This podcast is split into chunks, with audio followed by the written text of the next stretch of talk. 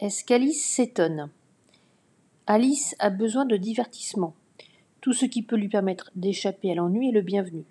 Ce lapin blanc lui, qui passe sous ses yeux est une aubaine. Sans réticence aucune, sans appréhension et sans regret, elle le suit et se laisse aller au pays des merveilles. Mais le plus étrange, elle en conviendra elle-même plus tard, c'est qu'elle ne s'étonne jamais de rien. Alice est attirée. Alice suit le lapin blanc parce qu'il l'attire. Il est étonnant, mais elle, ce qu'elle voit, c'est qu'il lui plaît. Les situations insolites s'enchaînent. Elle les vit à chaque fois comme de nouvelles aventures. Celle-ci semble en fait nourrir et satisfaire pleinement son imagination. Lorsqu'elle grandit et qu'elle ne voit plus ses pieds, qu'elle ne peut même plus les toucher avec ses mains, elle constate le phénomène. Immédiatement, elle se met à imaginer une solution à ce problème. Elle se dit qu'elle enverra des lettres à ses pieds pour leur parler. C'est effectivement très ingénieux et surtout cela semble tout à fait la satisfaire. Elle a trouvé une solution.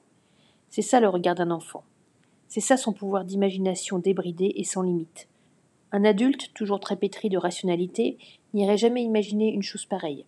Il a perdu cette innocence et son pouvoir d'imagination est considérablement réduit. C'est pour cela qu'un adulte, en pareille situation, s'étonnerait.